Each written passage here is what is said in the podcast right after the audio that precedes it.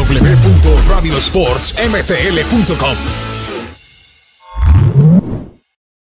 Amigos, ¿qué tal? Buenas noches, bienvenidos a Radio Sports, emisión semanal. Apareció Carlos Benítez a la hora. Este, este está como los árbitros al minuto 90.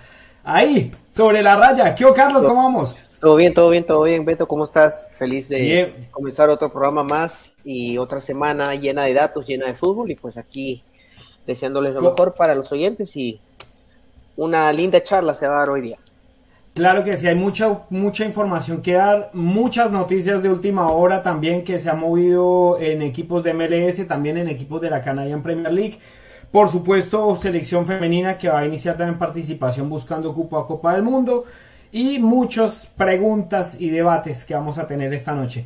Precisamente vamos a arrancar rápidamente con las, eh, con los con las, eh, análisis que tenemos de mm, la Major League Soccer y precisamente con el CF Montreal, Carlos, porque ayer eh, fue una derrota lapidaria realmente el CF Montreal 4 a 0 frente al LA Galaxy.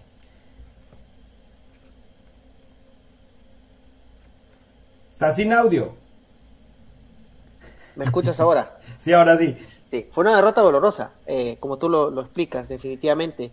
Pero yo creo que el más que nada pasó por muchas cosas. Creo que fue uno de esos partidos que a veces no te sale nada. Le sale a cualquiera, ¿no? Los equipos con mayor jerarquía te, tienen ese tipo de partidos. La liga es muy larga, la MLS. El cronograma es seguido. Eh, qué sé yo. Eh, es muy raro ver que ese tipo de cosas pasen. Normalmente creo que es más chocante cuando el equipo viene ganando consecutivamente, ¿no? Pero si es Montreal, lo venía haciendo, pero tampoco es de que haya tenido una racha de victorias durante toda la temporada. O sea, fue un baldazo de agua fría, pero si lo pensamos bien en frío, yo creo de que no creo que vuelva a repetirse lo que pasa. Ahora, yo no sé hablar francés, pero vi un tweet que ponías en, y creo que tenías un poco de razón al decir de que a los equipos grandes para ganar a veces hay que tener no seguridad defensiva, sino también alguien atrás. Entonces, yo no sé si la solución de si es Montreal es quizás buscar otro guardameta. Te la dejo a ti. Pues bueno, eh, los primeros 45 minutos no fueron malos. Eh, no fueron malos realmente el CF Montreal. Sin embargo, mm, hubo dos acciones dentro del partido que no cuadraron. Primero, pues el gol otra vez, otro gol tempranero empezando el partido, producto de las malas entregas del equipo y demás. Y segundo, esa mano de Joel Warren sobre el final del primer tiempo, que pues eh, el juez valida como, como penalti pues a, a través del VAR. De ahí el equipo tuvo oportunidades de, marcar, tuvo dos oportunidades, una con Víctor Guanyama, otra con la Sila Palainen, Romel Kioto también estuvo movedizo. Y, bueno, ahí es donde yo hablo yo de la seguridad defensiva, la concentración en los primeros minutos. Yo siento que el equipo pierde referencias muy fácilmente. Sebastián Bresa no es ese arquero que da garantías realmente para, para el CF Montreal. Es un arquero que se, amarra mucho en el área, Carlos. Yo no sé, pronto nosotros que vemos arqueros sudamericanos como Galese, que está precisamente en la Major League Soccer, pues hombre, son arqueros que con su liderazgo, con su experiencia, son arqueros que en momentos determinados salen del área y pues ganan balones aéreos. El caso de Sebastián Bresa es algo particular porque es un arquero que yo lo noto muy callado, yo lo noto que es muy encerrado en su 5 con 50 y no es un arquero que brinde esas garantías, suelta muchos balones, rebotes. En el partido frente a Seattle también tuvo oportunidades mano a mano que ganó, pero casi siempre en el doble rebote. Y como se pueden dar en los goles frente al Galaxy, casi siempre no sales la 5 con 50, nunca sale a cortar un centro y verdaderamente ahí es donde tiene problemas el CIF Montreal porque la defensa en ese circuito de comunicación pues hombre, no sabe el arquero a qué está jugando y la defensa pues obviamente se va a replegar perdiendo cualquier sentido de marca, ¿no? Y así fueron que se, así fue como se dieron los goles en el partido frente a LA Galaxy. Y el otro tema para, para resaltar, Carlos, ahí es que eh, el CIES Montreal es el equipo que estando clasificado en este momento en la, en la, en la zona de playoff, pues de, de, la de las dos conferencias de la Major League Soccer, es el equipo que más goles ha recibido. Ha recibido 33 goles, Carlos. Entonces, Afortunadamente, sí. Perdón, hay dos cosas que quería acotar nada más que yo le exijo mucho a los arqueros. yo particularmente, yo no soy fanático de los arqueros que son capitanes. Para mí el capitán tiene que estar en la cancha. Entonces, ya que estamos hablando del tema de arqueros, eh, mi, regla personal para mí es el arquero no debe ser capitán. Hay, hay capitanes que tienen liderazgo y para mí él, lo aporta más en la cancha, estando pisando, hablando con los jugadores, ¿no? Pero el arquero detrás de todo.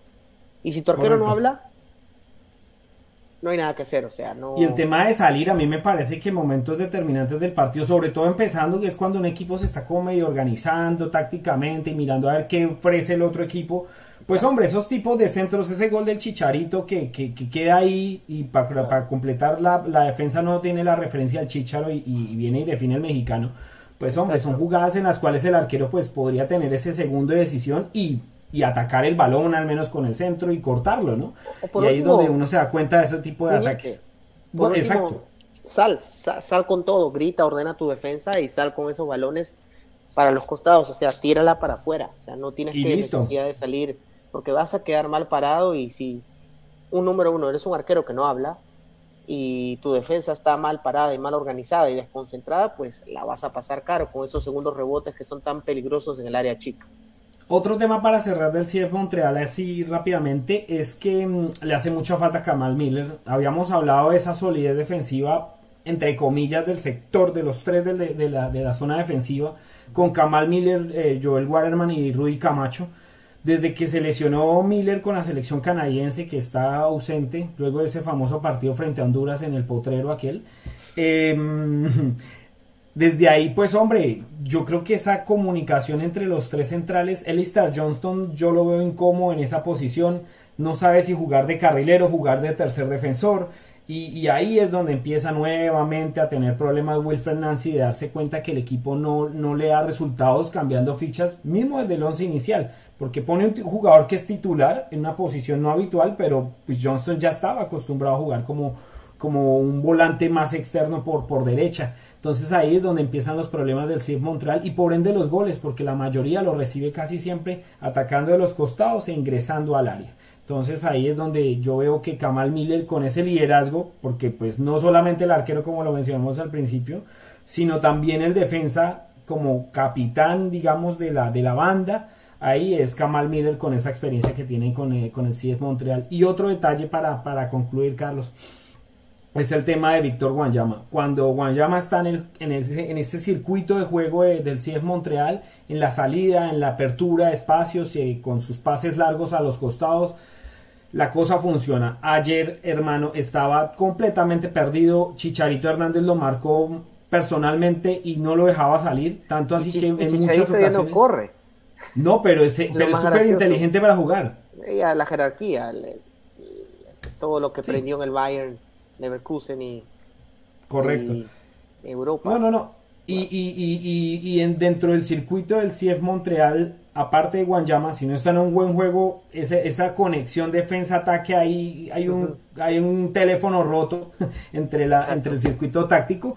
Y lo otro es eh, la ausencia de Georgi Mihailovic. Georgi Mihailovic no está y hay otros jugadores que, que bajan notablemente su rendimiento. El caso de Joaquín Torres es el más claro de todos que cuando juega con Georgi Mihailovic hay una sincronía de juego entre el argentino y el norteamericano bien importante, pero cuando no está, el hombre empieza a hacer sus, fintas de, tratar de sacarse a todo el mundo y, le hacen el 2 contra 1 y queda listo, casi siempre pierde el balón. Pero creo que creo que ya lo habíamos hablado la, la semana pasada, es, o sea, este equipo de Montreal, ¿te acuerdas que habíamos dicho que quizás necesita una camada joven como para ir trabajando con un poco más de experiencia y quizás traer renombre. Creo que lo habíamos hablado en la interna antes de salir al aire. Se fue por suelo. Exacto. ya vamos a hablar de eso. Exacto. Entonces yo lo que digo es, es muy fácil hablar bajo la derrota los que no están, porque siempre decimos, ¿no? En el fútbol es así, los que no están, si hubiera estado este, hubiera estado ok, hubiera pasado. Pero el fútbol es colectivo y a veces eh, eh, cuando, cuando se está de malas es contagioso, entonces los, los, los, que tienen jerarquía, los que tienen peso y experiencia pueden también contagiarse de eso. Entonces, es una bala al aire, no podemos decir si pudieron haber resuelto el partido o quizás hubieran sacado un empate o, hubiera sido otro resultado, pero vamos, o sea. Y lo que hablamos del partido pasado, que venció a Seattle como visitante ante un rival de bastante jerarquía en la liga, siendo un equipo utilitario, combativo, guerrero, de conjunto, etcétera, etcétera, etcétera. Entonces son dos, son dos caras que mostró como visitante, que es donde ahí donde realmente uno empieza a analizar. Nombres para arquero hay un montón. Yo le hablo de uno, David Ospina, que estaba mirando a ver si sigue en el Napoli o no. Podría ser una buena opción. Vamos a hablar de humo, pues. Pero sí, realmente para mí, eh, o sea, el equipo es bueno. Yo creo que los suplentes tienen su rol de suplentes, los titulares son los claves y los que están casi siempre en el esquema inicialista de Wilfred Nancy, pero le hace falta un arquero de jerarquía porque si quiere pelear cosas importantes, casi siempre desde el arco, pues ahí tendrá que tener soluciones y es lo que va a ver de pronto el, director deportivo Olivier Renard, porque estos arqueros que están ahí, Pantemis, Bresa y Ketter, son arqueros que, por ejemplo, si se van seguidos a la Canadian Premier League, como el caso de Jonathan Siruan Valor, pueden dar resultado y pueden ir adquiriendo esa experiencia como tal. Pero por ahora sí se necesita un arquero de jerarquía. si Montreal quiere pensar algo más a futuro en cuanto a la liga. Puede ser Ospina, o sea, no es, una idea descabellada, depende, o sea, ya está en, en, la brecha de, o sea, los arqueros pueden tapar hasta más edad, pero pienso yo de que ahorita como está de moda traer jugadores de la Serie A a la MLS, pues por eso. nuevo trend que ha puesto TFC, que ya vamos a hablar, este, ¿por qué Precisamente, Precisamente vamos a cambiar de tema porque ahí es eh, lo que vamos a tocar. Y la pregunta como tal de Toronto FC cambiando de equipo es quién es el culpable de la mala temporada de Toronto. Y ahí vamos a conectarnos ya con Fernando del Pozo, que está aquí con nosotros. Hola Fer, buenas noches. Hola, ¿qué tal muchachos? ¿Cómo están? Bueno, Fer, eh, con Carlos aquí hablando del tema de Toronto, eh, yo no entiendo. Toronto no tiene, una, no tiene una mala nómina, uno empieza a mirar línea por línea y ese equipo pues tiene como pelear un poquito más arriba. Si uno se pone a comparar los rivales que están por encima de él en la tabla. Y, pero ¿qué le pasa? ¿Quién es el responsable? Ya habíamos mirado algunas falencias en cuanto al medio campo, que siempre lo hemos insistido acá, que, que faltan muchas cosas para ayudarle a, Michael Bradley. Pero los rendimientos individuales de algunos jugadores tampoco es el ideal, ¿no? Ah, así es. empieza a parecer, pero yo siento que que el, responsable es el entrenador, ¿no? Eh, ha cambiado durante aproximadamente 10 partidos, los últimos 10 partidos, cambiado entre 4 o 5 eh, esquemas tácticos, empezó jugando como un 3, 3, 4, 3 adelante, luego ha cambiado por un 4, 3, 3, luego ha variado por un 4, 4, 2, entonces eh, creo que el entrenador no encuentra las armas y, hay un cortocircuito ahí dentro de del vestuario, ¿no? Porque en, la última conferencia de prensa el entrenador soltó la frase de que ellos estaban acomodándose al juego de Pozuelo y, es algo que, se, que no se nota, ¿no? Que, no se le da a Pozuelo la libertad que necesita para, para ser el jugador que destaque y, además siento que, que Pozuelo ha entendido que con la llegada de Insigne eh, se va a quedar sin espacio en ese equipo, probablemente. No, pues por eso se va, ya, ya es oficial que, y casi confirmado cuando Fabricio Romano, que es el especialista en transfer, se, se ocupa de ello, Carlos, realmente eso es casi 99.9% de confirmación, ¿no? sí, definitivamente Romano, es palabra de Romano es, es, palabra santa, o sea, es, es increíble, es increíble como Toronto y lo hablamos, la llegada de Insigne tenía que tener algún descabezado, pero la verdad yo no pensé que fuera, fuera a ser eh, Alejandro Pozuelo.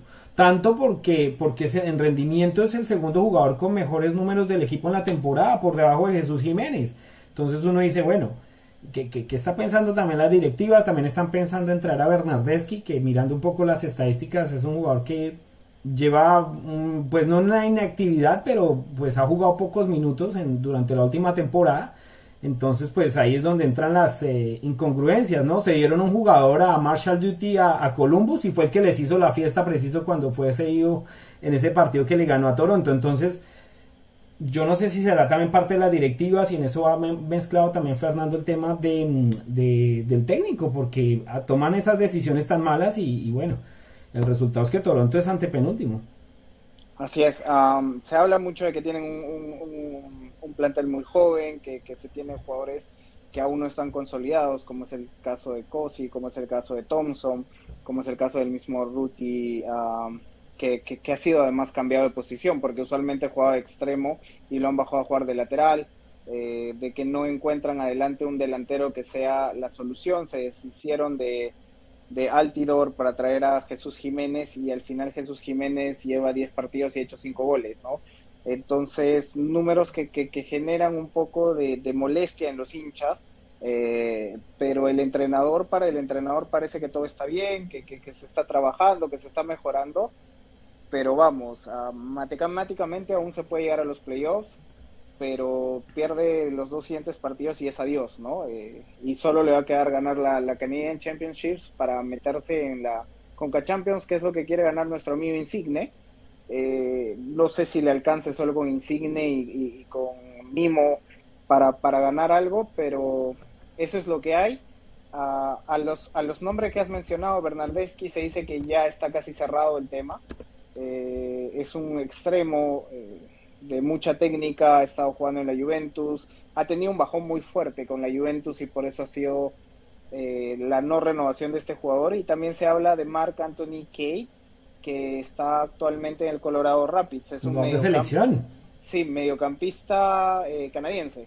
se está hablando de que los acuerdos están a punto de cerrarse y que el jugador estaría llegando y pues sería el jugador que acompañe de repente por ahí a a, a, Bradley, Y, y, yo siento que tratando un poco de leer lo que está haciendo Bob Bradley eh, yo pienso que va a soltar a Osorio para darle la importancia que tenía antes de Pozuelo. O sea, Osorio va a jugar de Pozuelo y que él va a jugar de Osorio. Sí, es Pues bueno, los números de Bernardeschi ya para cerrar, eh, jugó 28 partidos por liga, 3 por copa y 5 por... Un total de 36, solo marcó dos goles. O sea que tampoco los números que sean muy buenos. Jugó una temporada, digamos, jugó partidos por liga completos.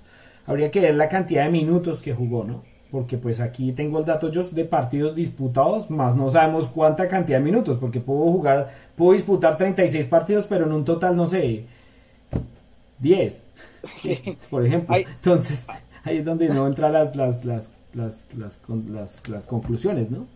Un par, un par de datos extra. Eh, justo en la última conferencia de prensa eh, pudimos encontrarnos con Pozuelo, hablamos unos cuantos minutos con él. Eh, lo que él nos dijo es que tenía todas las intenciones de renovar, de seguir en el equipo.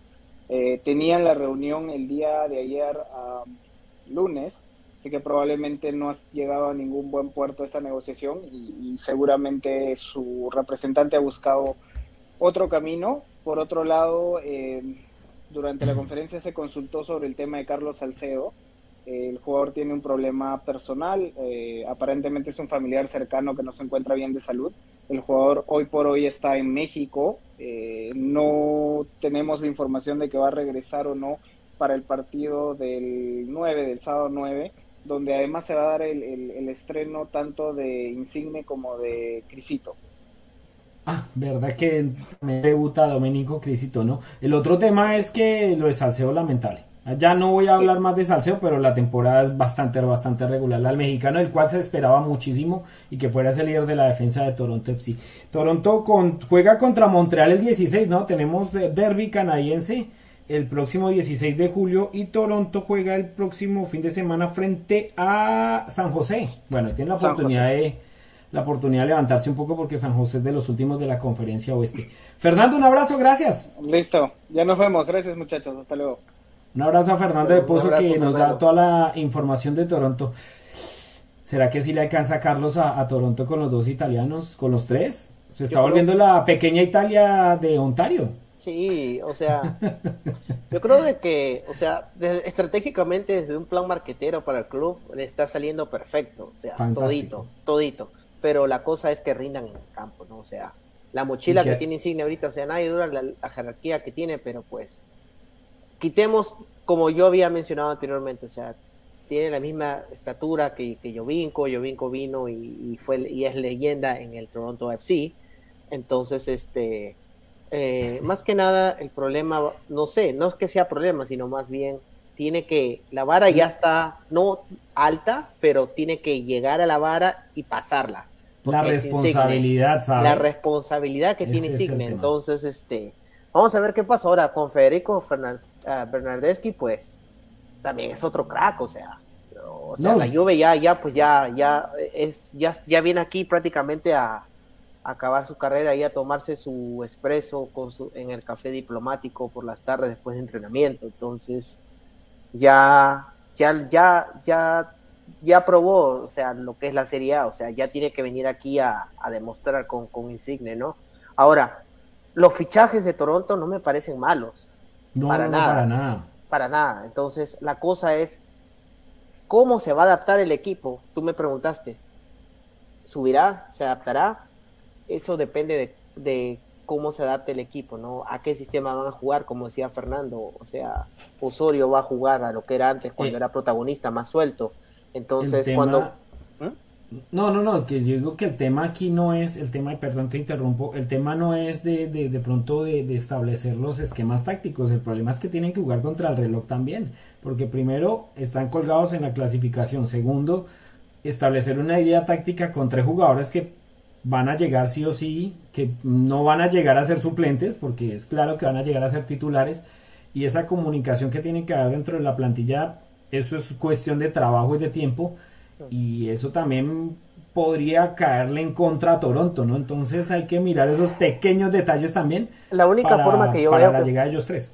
para cerrar con esta, la única forma que yo veo que esto funcione es simplemente que Toronto siga jugando lo que viene jugando y simplemente rotar las piezas con los nuevos nombres. Porque como tú dices, por ponerse a, buscar un nuevo sistema que funcione, eso ya déjalo para la próxima temporada ahorita ya están con el, con el reloj en contra y solamente hay que robar a ver qué funciona este equipo, ¿no? A ver si estos nuevos ingredientes le dan otro sabor al equipo. Por supuesto.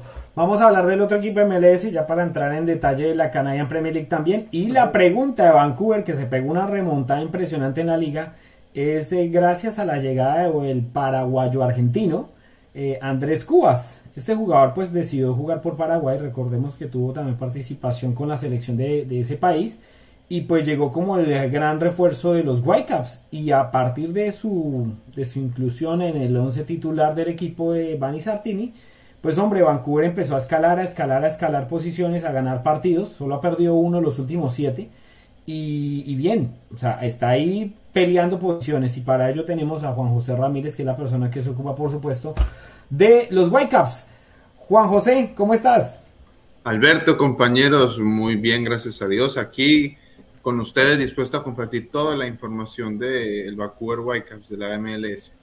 Bueno, hombre, ¿cuál es el momento mm, clave dentro del esquema que, ha querido organizar Bani Sartini con ese eje principal que se llama Andrés Cubas? Porque de la llegada del jugador Em, el sistema táctico de los Whitecaps cambió por completo y ha, logrado Sartini una sincronización de toda una plantilla como tal, partiendo de ese volante centro.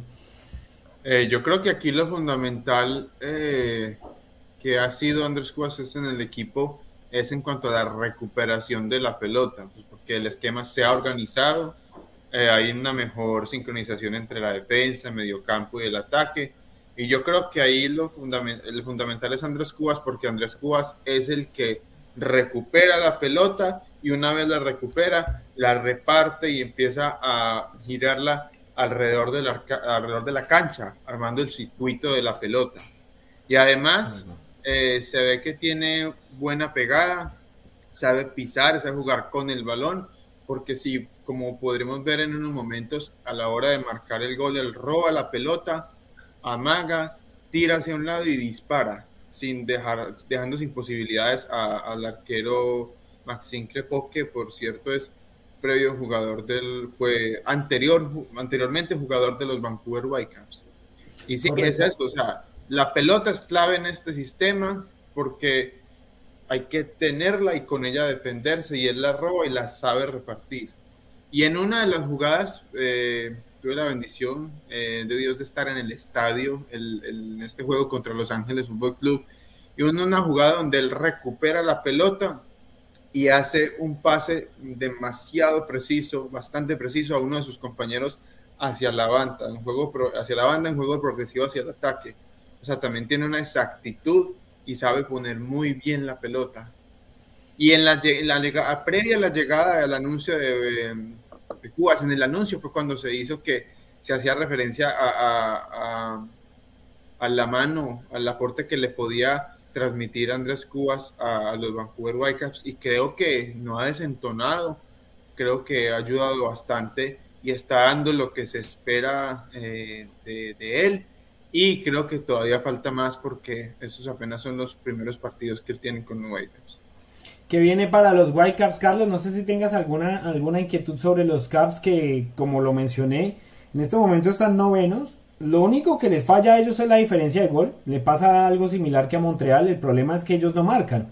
No han recibido muchos goles, solo 29, pero solamente han marcado 19. Entonces por ello la diferencia. Y pues obviamente tiene la como el compromiso de la final de la Canadian Championship y tiene unos partidos tan importantes y, y pues, determinantes frente a Minnesota y Cincinnati.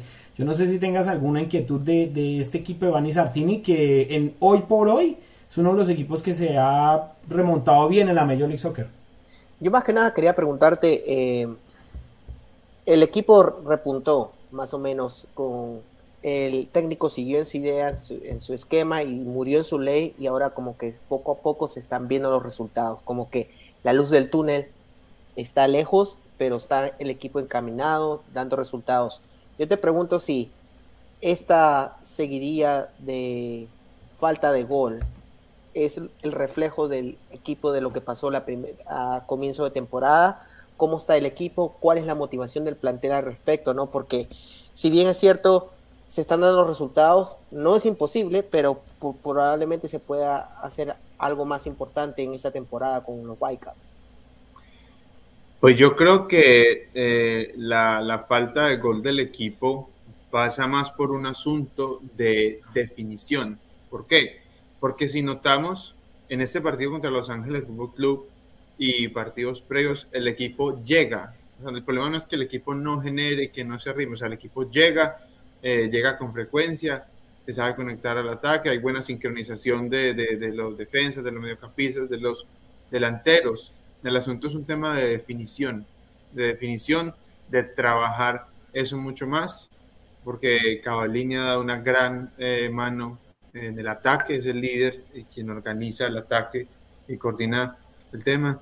Este, Brian White ha tenido grandes chances también. Amero de Avalar que llega, ha tenido sus opciones. Lo mismo Dajome, puede ser mediocampista o delantero. Entonces yo creo que es un tema de definición.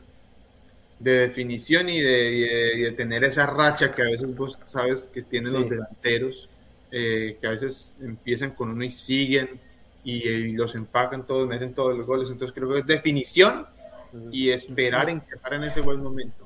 Y este es el mejor momento para... ¿no? Sí, y este es el mejor momento quizás para Cavallini, ¿no? Como para poder volver a recuperar, o sea, ya, ya lo está haciendo, pero ya el Mundial está en noviembre nomás, entonces él ahorita es la oportunidad que él tiene como referente de poder volver al gol y poder volver a la máquina de goles que era antes. Totalmente, y siento que de pronto pudo haber afectado por ahí eh, un poco lo que eh, al equipo en, cuanto a la, las chances de gol, en cuanto a la, certeza, de pronto la ausencia de David Caicedo, porque el, delantero colombiano está lesionado, tiene un problema en la rodilla, este, y es un jugador que cuando lo he visto entra, insiste, intenta por un lado, intenta por el otro, tiene buena pegada, entonces yo creo que eh, da un buen aporte en cuanto al gol. Y recordemos que creo que fue contra Dallas en condición de visitante que marcó un golazo de tiro libre. De tiro libre. Entonces ahí eh, Sartini tiene otra alternativa. Tiene ataque y tiene media distancia. Y una cortita para cerrar. Em, sabemos de que los equipos se están reforzando. Eh, hay rumores de que el Inter Miami va por Pozuelo. Sabemos la llegada de insignia Toronto FC. Posiblemente Federico Fernandeschi también vaya para el cuadro de Toronto. Yo me pregunto, ¿hay rumores en la tienda blanca de Whitecaps? ¿Hay algún fichaje? ¿Hay algún pedido especial del entrenador para lo que se viene? Sí, hasta hace un tiempo hubo un rumor de un jugador joven del Bayern Múnich, que si no estoy mal meto es familiar hijo de uno de los directivos o de alguien en la Michis creo que es, no me acuerdo. Exacto, es un jugador joven, están apostando a la juventud, al talento pero hasta el momento no, no se ha sabido nada concreto de que ya esté oficializado. Eh, eh, hasta el momento es que el tema va a en, negociaciones eh, y nada oficial. Bueno, pues para Vancouver queda Minnesota el viernes 22.30, el miércoles partido entre semana frente a Cincinnati y luego próxima semana frente a Portland antes de... Uy, todavía tiene cuatro partidos antes de la final del Canadian Championship, así que vamos a ver cómo le va a Vancouver, que hoy por hoy, como lo mencioné, es uno de los equipos que está luchando y haciendo las cosas bien en la conferencia oeste de la Major League Soccer. Juan José, un abrazo y gracias. A ustedes eh, por el momento y un abrazo y que Dios les bendiga. Un abrazo a Juan José Ramírez, está desde Vancouver, por supuesto, con toda la información de los Whitecaps, un equipo que, como lo mencionamos Carlos, se ha repuntado y ha logrado esa sincronía. Yo creo que la llegada de Andrés Cubas, con el aporte también en el medio campo de Ryan Gould, el jugador escocés que es mediocampista ofensivo, le ha logrado dar una identidad bien interesante a este equipo que lucha, lucha y va hasta el final casi siempre a buscar los resultados, cosa que ha logrado, como lo mencioné al principio, en los últimos siete partidos donde solo ha perdido en una oportunidad. Vamos a un breve corte y venimos a hablar de, de lo que nos gusta también de este lado de, del país, la Canadian Premier League. Una pausita y venimos.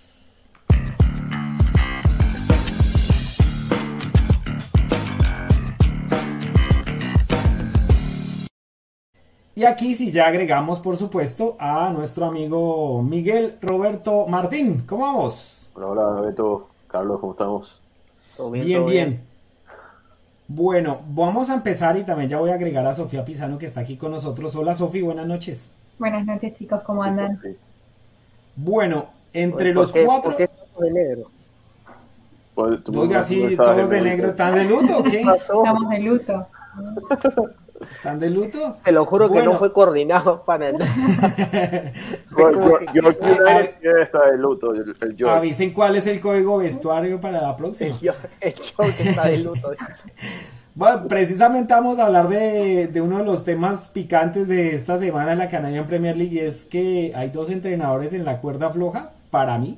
Están en lista de salida dos entrenadores, ya los vamos a mencionar y ya los van a ver ustedes en una foto que tengo aquí para ustedes.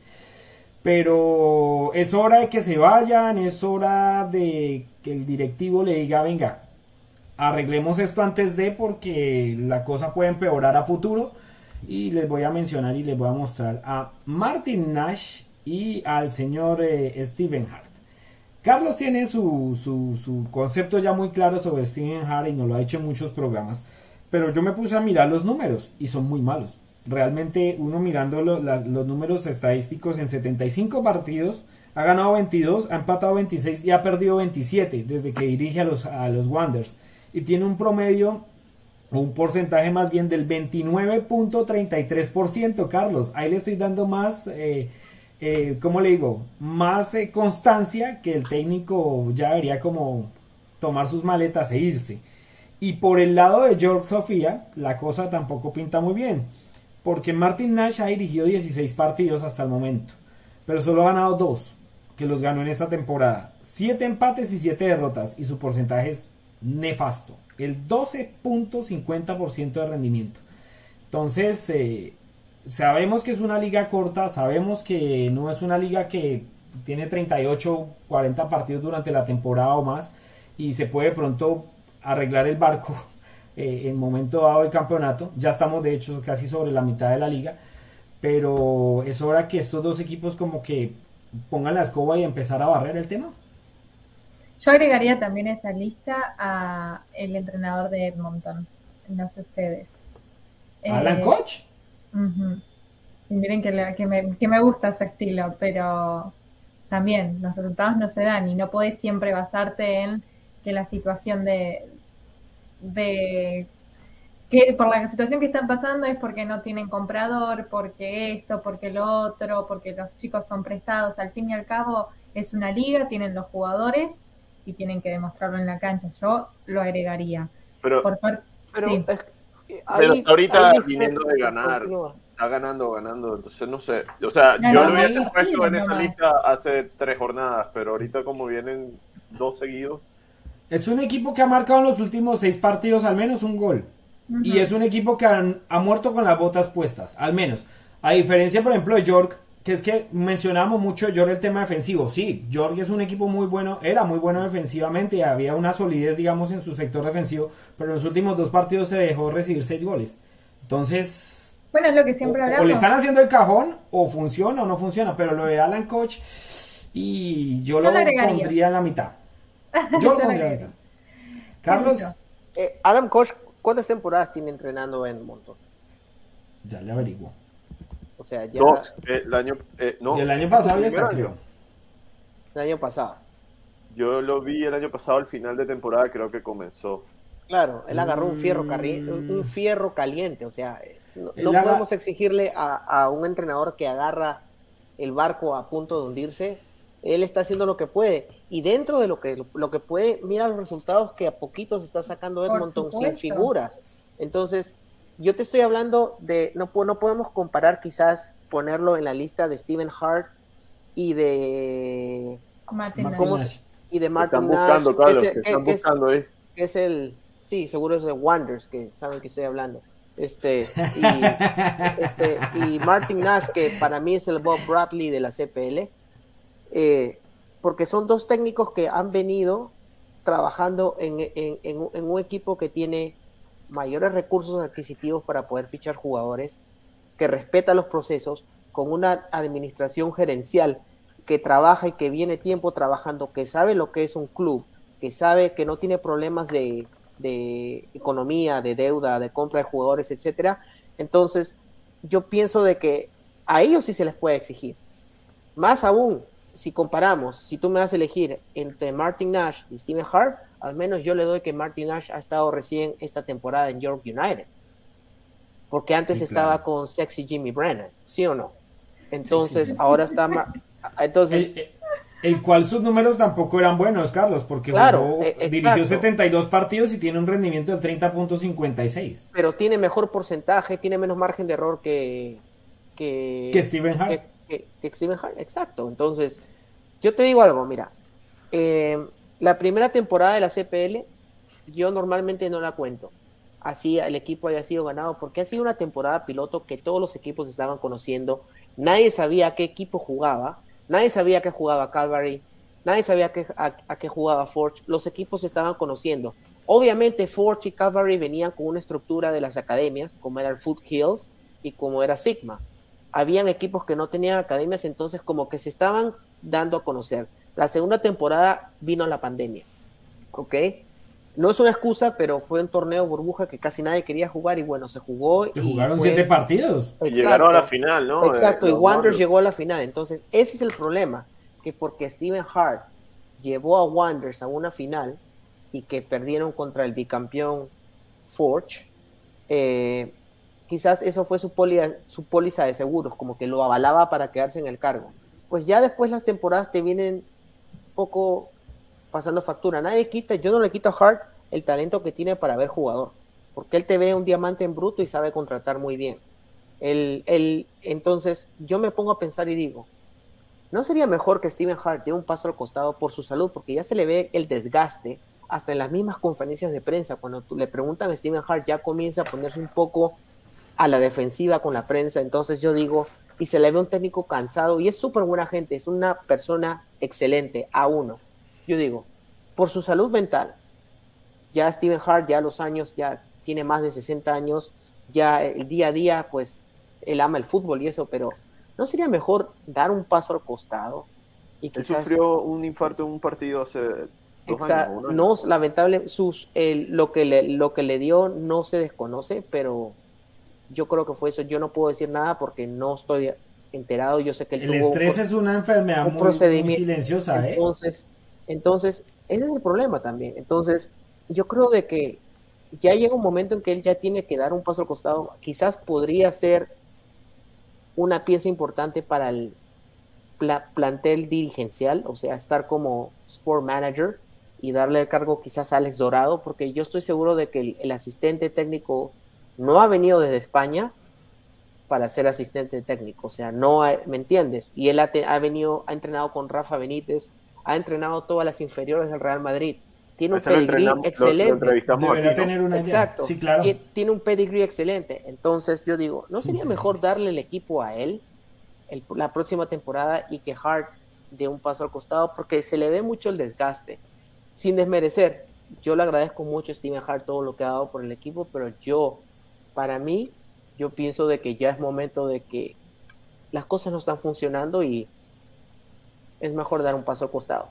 Sofi, Sofi. de- del tema de, de- de, mm, del tema de, Ma- de Martin Nash, ¿qué se puede decir? Porque es que lo, lo hemos hablado un montón de veces de York, pero es que en, en este momento parece que le estuvieran haciendo el cajón. Realmente. Bueno, o sea, lo que es. vimos en los últimos dos partidos es una, es una falta de ganas, un desgano por jugar. Juegan, con, van como por cumplir la, el partido, pero la verdad es que les han pasado la planadora tranquilamente en los últimos dos partidos. Bueno, lo hablábamos justamente fuera de cámara hace un ratito y es eso, que por un lado tenés los mil lesionados y que están fuera, inclusive, mira, el, el- arquero número uno, el arquero número dos, sale un arquero número tres por ahí a salvar las papas. Eh, y bueno, y ese desgaste, ese roce se empieza a ver en la cancha y se empieza a ver con el entrenador y lo que vos decís, parece que le estuvieron haciendo la, la cama y parece como que Martin Nash hasta habla y se convirtió en un Steven Hart. Esas declaraciones que Steven Hart a veces hace y tira la culpa a los bueno. jugadores, lo empezó a hacer. Y eso, si, si ya lo- los, los jugadores están medio con roce con Martin Nash o el cuerpo técnico, va a generar más roce porque ha dado declaraciones muy fuertes eh, en ese aspecto. Y yo creo que con los que estén en disgusto no, no van a acompañar. Eh, como vos decís, se ve un equipo desganado. Da ganas de meterse en la cancha y decir, a ver, muchachos, despierten. Por lo menos jueguen como si estuviesen jugando un partido de barrio. Algo, porque te, te terminás durmiendo mirando los partidos esos. Sí, es triste la, la situación de, de York. El tema es, eh, bueno, se van los dos técnicos, muchachos. ¿Y quiénes podrían llegar? Bueno, en Halifax de pronto la, la situación está un poco más clara porque si sale Steven Hart, dado el caso, Alex Dorado es una muy buena opción por lo que hice, por lo que mencionaba Carlos. Pero es que yo la veo muy complicada por el lado de Ontario, más, más complejo el asunto, porque se va Martin Nash Lo y- tenés a Eustaquio, A Mauro. Mauro Eh, Eustaquio.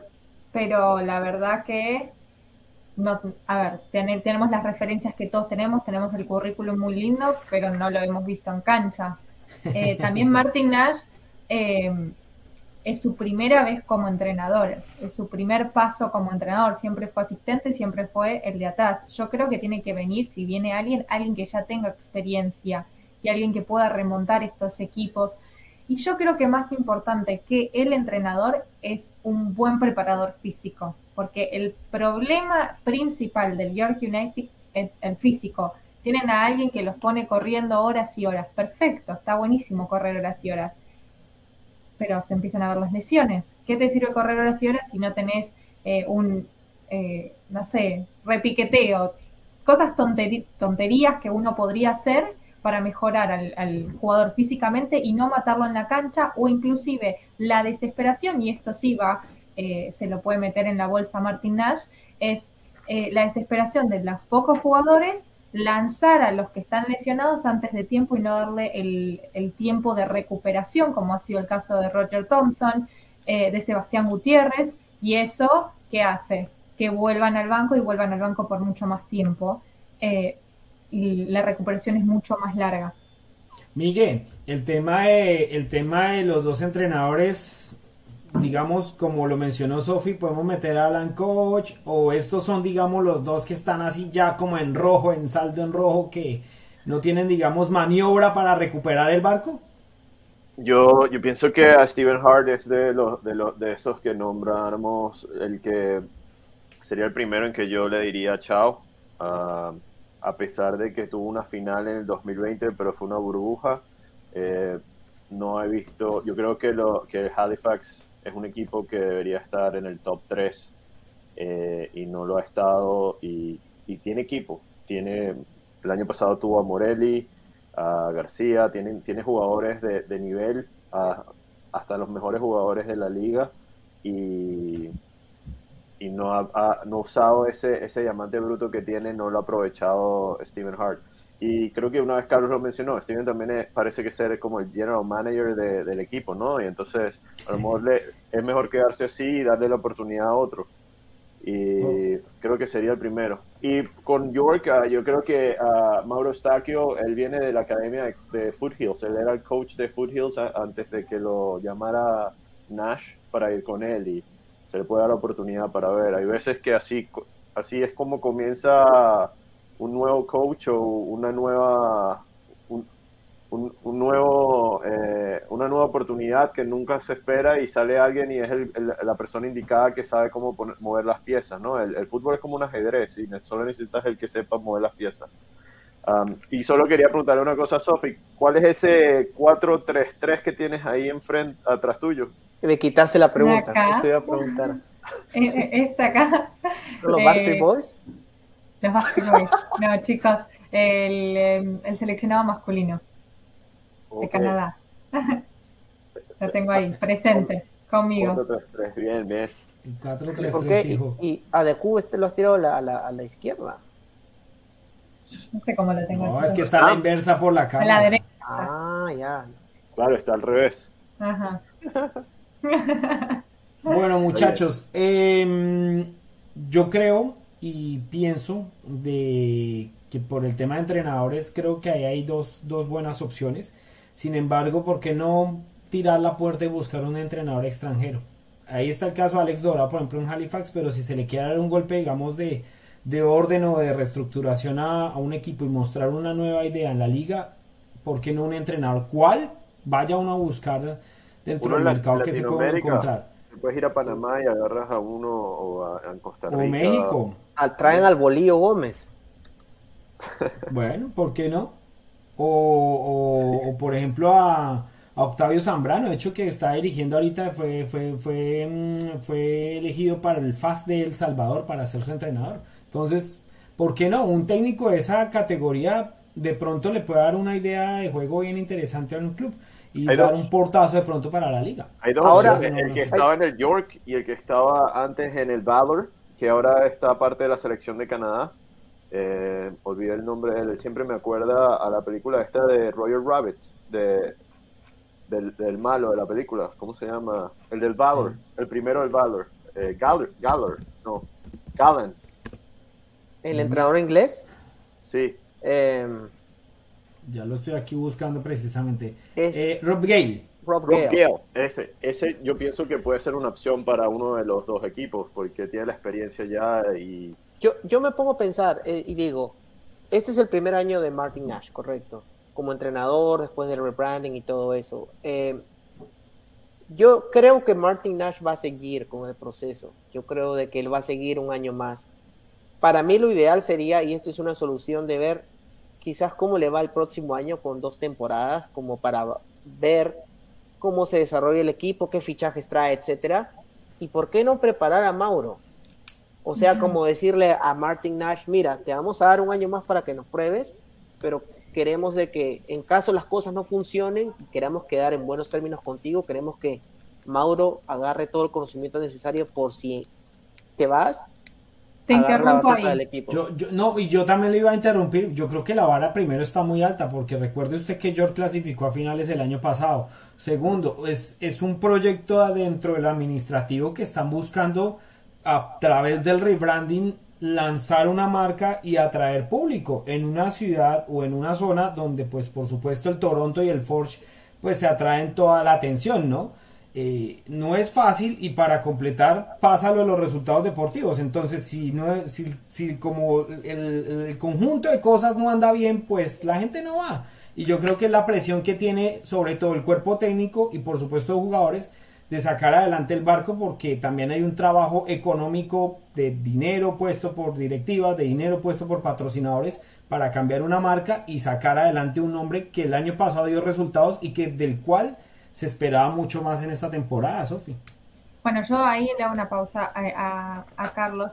Yo también considero y creo que va a seguir eh, más tiempo y Martin Nash no es el que ficha ni tampoco tuvo la oportunidad de elegir a su equipo. Entonces, eso también es una Mm. cosa que les ha jugado mucho en Ah, contra y hasta Ah, ahí el está día el de hoy. Ahí está el Entonces, eso es un detalle no menor, eh, porque uno no puede armar su equipo, su cosa, cuando tiene a alguien atrás diciéndole, este es el que viene, este es el que se va, esto es lo que pasa. ¿Y ese Eh, equipo lo armó Seth Brennan o lo armó la directiva? Lo armó la directiva. Oye, Y pero recuerden que hoy Nash, sigue pasando exactamente lo mismo. Entonces, cuando vienen jugadores nuevos, que son los que están viniendo, no son fichados por Martin Nash. Martin Nash puede, opina y acompaña, pero no es él el que puede decidir y tiene la última palabra. Y yo creo que eso juega muchísimo en contra En contra. porque un entrenador es el que debería poder hacer y deshacer su propio equipo. Entonces, teniendo quizás eso, también uno vaya a saber, no lo sé, eh, si no también lo ayudan o el medio como que le meten mano a la hora de armar los 11, a la hora de eh, diferentes factores. Bueno, chicos, vamos a cambiar el tema porque nos apremia el tiempo. Eh, vamos a pasar al otro tema de la CPL que está durante el fin de semana moviéndose y es eh, qué hay de nuevo con los nuevos dueños del Edmonton. Hablaba Sofía de meter en la lista a Alan Koch precisamente porque pues los resultados no se dan por y además que está el pretexto del tema de, la, posición de, de la liga de tomar el equipo y pues ayudarlo financieramente con pues, apoyo de los eh, diferentes clubes que participan en la CPL. Eh, el presidente de Halifax, precisamente Carlos, fue el que pues trató un poquito de, difundir la información que está entre líneas, ¿no? Que hay unos nuevos o interesados eh, eh, inversores en tomar parte de las acciones del Edmonton para la temporada que viene, ¿correcto? Y mm, lo otro que está en detalle también es el haber agregado casi 12 patrocinadores, 12, que son en total los que se agregaron a Edmonton ahorita dentro de toda la campaña, digamos, eh, de marketing que hay detrás del club. ¿Qué va a pasar con esto? Porque se, se, se estipula que el próximo mes o en septiembre se van a conocer quiénes son los nuevos dueños. Yo creo que por un lado fue para calmar al público y a la gente. Eh, hay, hubo varios interesados, pero siempre todo en el aire. Entonces, mm, se va a dar a conocer a alguien, yo creo que están trabajando muy duro en ello, pero el anunciado y el comunicado que dieron fue más que nada, en mi opinión, para calmar eh, un poco al público, al fanático, al jugador. Acá está esto pasando. No sé si ustedes opinan lo mismo. No, yo, yo opino lo mismo también. Fue como más que nada para cumplir con los pocos hinchas que están quedando, ¿no? Porque es una lástima que un club tan histórico como Edmonton, porque la verdad hay que ser sinceros, a pesar de la coyuntura deportiva que atraviesa el club, Edmonton es el club más histórico de Canadá, a pesar del bicampeonato de Forge. El club actual de la CPL, el club con más historia, es Edmonton. Edmonton todos. a- a- a- a- a- de, de todos, entonces eh, hay que un poco reconocer la historia, ¿no? Y un club tan legendario como ellos necesita ayuda y es bueno de que haya un- grupo in- de inversionistas que quiera más o menos tomar la batuta del club, ¿no? Nada está confirmado, pero más o menos, eh, como decía Sofi, esto más que nada fue para calmar las aguas, pero por otro lado yo también pienso que algo hay ahí entre esos sponsors también. Es porque que hay- Yo también lo veo por ahí. na- por ese nadie, lado. yo creo de que hay una sociedad de esas marcas que han entrado, yo estoy seguro de que van a haber un grupo Una inversor, sociedad, ¿no? debe haber una sociedad, algo, dos o ¿no? tres y van a decir, bueno, tomamos el control del equipo. Exacto. Miguel, Con Edmonton, como nos dijo Alex, y creo que es buena observación de él, que puede que el equipo sea eh, comprado por varios grupos de, de sponsors y de patrocinantes, porque al parecer están haciendo mucha propaganda a cada compañía y a cada entonces a lo mejor es un, es un grupo grande y, o sea, un grupo grande en, en, en en, con- en, en con- en conjunto y así eso ayudará al equipo porque ahorita como sabemos todos los jugadores son prestados. Espero que, que eso cambie porque como dicen ustedes es el equipo con más historia en la liga y con, con más tradición.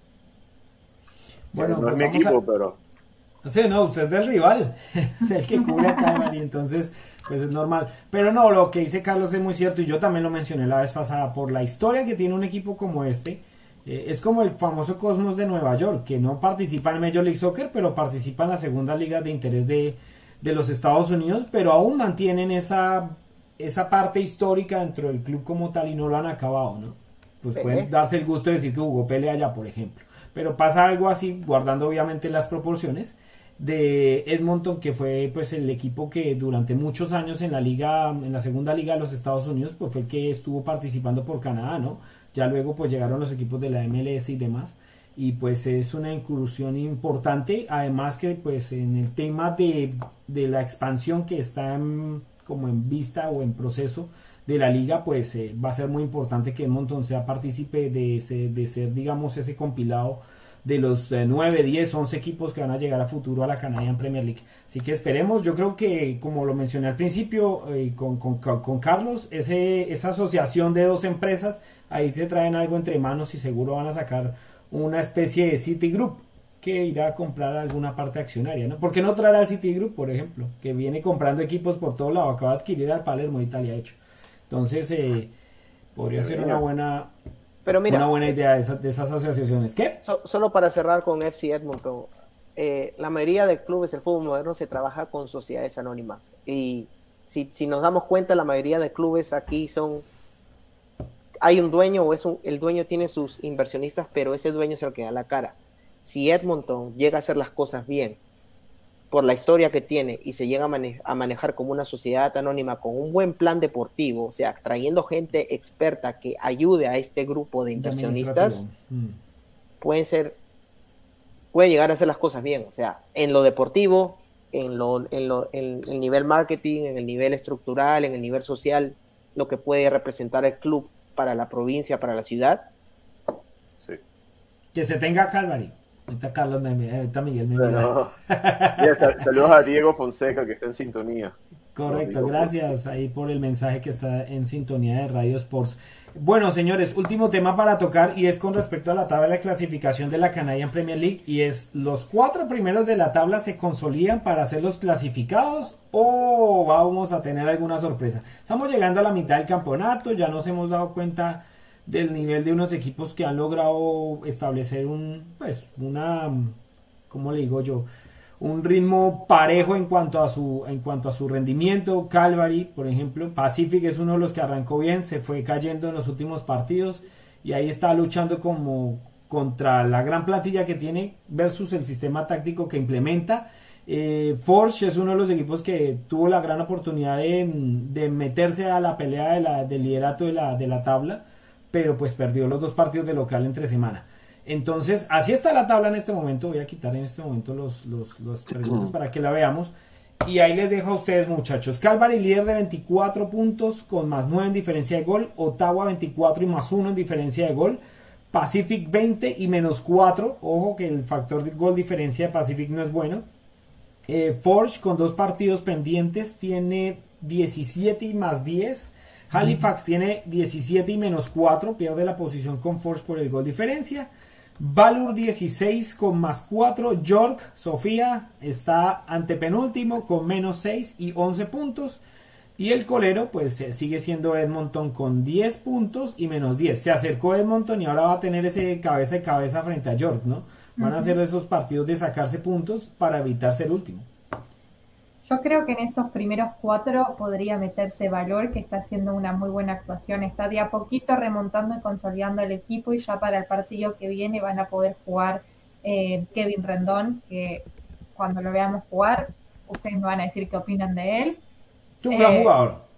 Sí, muy bueno y ha hecho diferencia. Ya lo vimos en los entrenamientos que tuvieron acá y hace diferencia, marca la diferencia, ordena mucho al equipo, que era algo que le estaba faltando a Valor. Entonces, para mí, que con la llegada de él en cancha eh, y como se viene acomodando de a poquito Valor y como viene pisando, va a empezar a subir y se puede acomodar entre esos cuatro. Por otro lado, para mí Pacific, si no se despierta y no se baja de ese, del pony, como decimos nosotros, eh, va a seguir bajando. Carlos, eh, ¿Halifax le alcanzará o, o- o- o no? Porque es que está ahí, o sea, uno habla, vuelve y dice que los, los técnicos están en la cuerda floja, pero uno se pone a ver los números y, y Halifax está eh, con los mismos números de Force, aunque Force tiene dos partidos menos. Sí, micrófono. Perdón, lo puse mute. Halifax tiene una seguidilla de partidos. Tiene dos partidos ahorita de fuera de casa. Eh, va a jugar contra Valor y contra Cavs. Entonces, yo digo de que si Halifax llega a sacar más o menos cuatro puntos de esos dos partidos, o sea que le saca un empate a Calvary y le saque tres puntos a Valor, o saca los seis, que sería un milagro exagerando, pero por lo menos que gane uno de esos dos partidos, yo creo de que eso le va a dar posibilidades para seguir apuntando a la liguilla. Yo no daría a Halifax por muerto, pero depende de estos dos partidos, te soy sincero. Si Halifax llega a sacar cero puntos, no le veo posibilidades de entrar a la liguilla. Miguel, Ah, yo estoy con Sophie. A Valor es el equipo que, que viene remontando y creo que va a ser de esos que va a estar dando la pelea para el cuarto puesto. Y cuidado si con el tercero, ya que el Pacific solo lleva un, empate en los últimos partidos, que fue a Calvary en la visita de, la caballería en Victoria.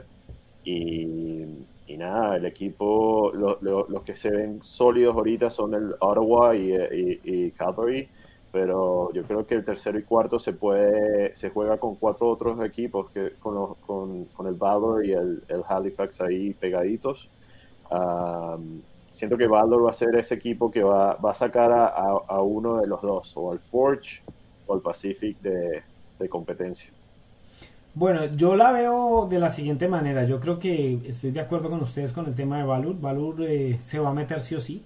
El tema es que Forge tampoco está, esté mostrando un nivel de jerarquía como en años anteriores, ¿no? Eh, pues producto de ello los dos partidos que viene de perder por liga.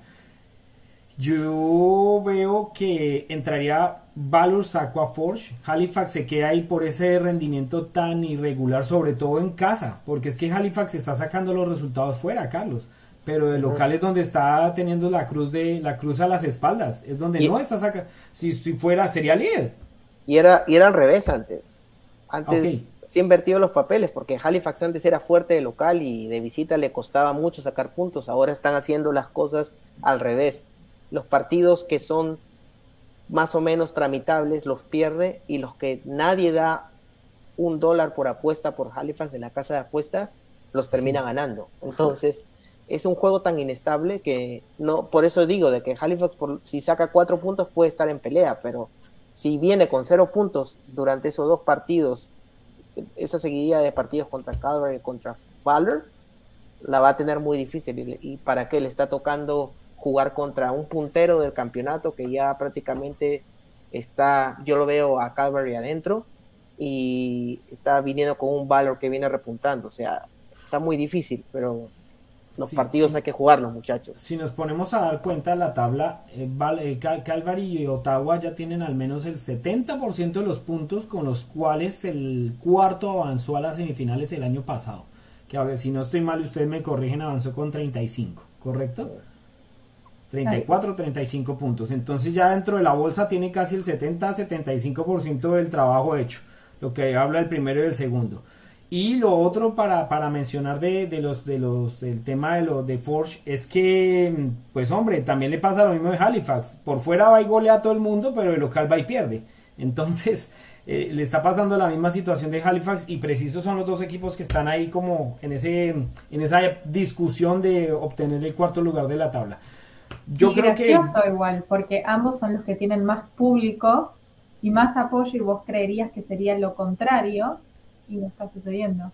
Pero el Forge, el Forge hay que estar claro, nada más ha jugado 11 y se han jugado 14 jornadas, o sea que ellos están ahí cerca, están metidos en la clasificación y, y les- todavía le falta jugar tres partidos para... Lo para mismo estar- valor. Yo nunca voy a dar a muer- por muerto a Forge.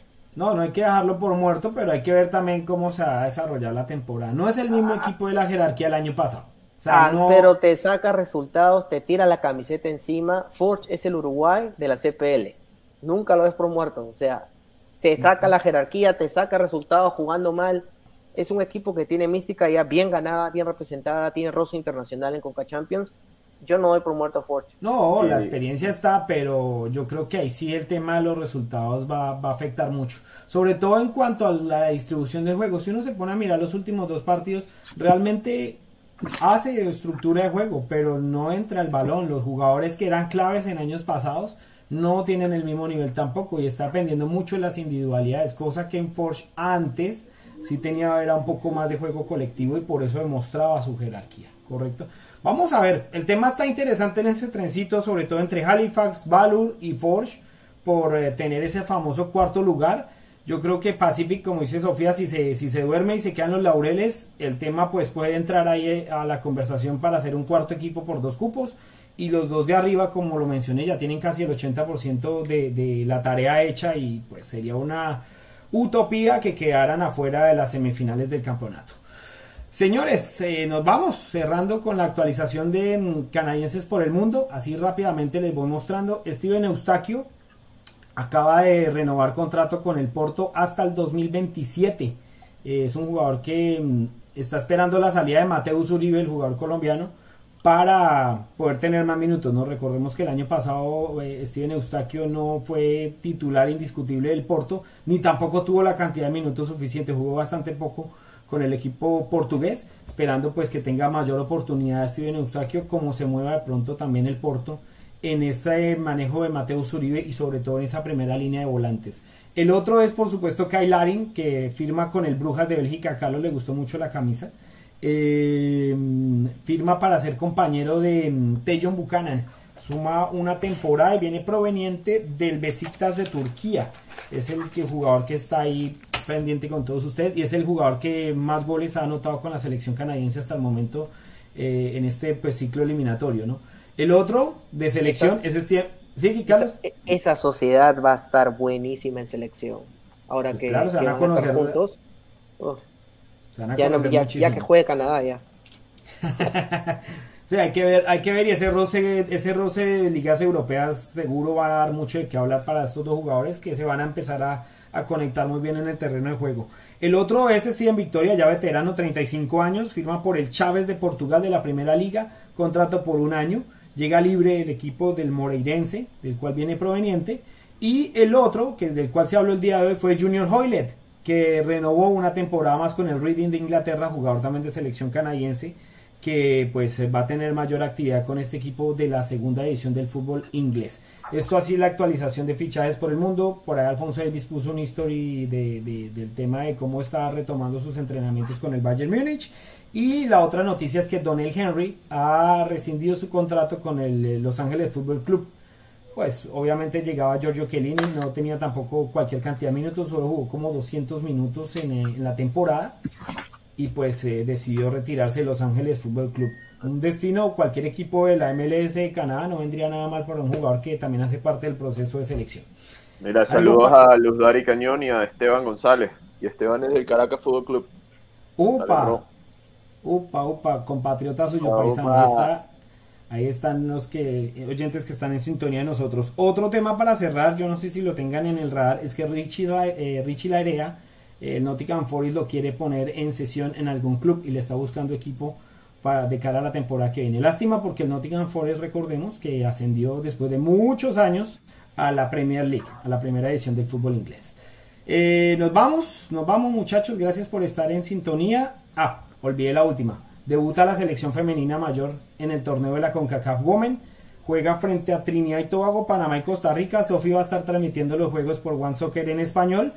Y mm, Canadá busca, bajo la dirección de Beth Priestman, clasificar a sus quintos Juegos Olímpicos de manera consecutiva. No eh, participa después de Beijing 2008 y buscará su participación número 8 en las Copas del Mundo, eh, siendo su mejor participación el cuarto lugar en Estados Unidos en el año 2003. Entonces, es- con esta actualización nos vamos. Gracias muchachos por... Sí, Sofi. No, iba a decir, y acaba de perder su rival, eh, Panamá, ante Costa Rica, eh, 0 a 3. Bueno, vamos. Sofi, Se y los empieza que, ahí a te, acomodar. los que te quieran escuchar cuando transmitas tienen que... sele- Opción 3, así es. En español. Bien. Correcto, la opción 3 en One Soccer para que puedan escuchar a Sofi, a Tomás y a Juan Carlos, que es el combo que está en One Soccer en español para que lo puedan escuchar en nuestra lengua. Señores, nos vamos. Gracias, un abrazo a todos. No olviden que esta, mm, este podcast va a estar en versión audio, como siempre, en nuestro canal de Spotify y también en YouTube. Van a encontrarlo en minutos también en nuestro sitio web eh, www.radiosportsmtl.com. Un abrazo a todos, chao. Nos vemos la próxima. Chao, chao. Nos vemos.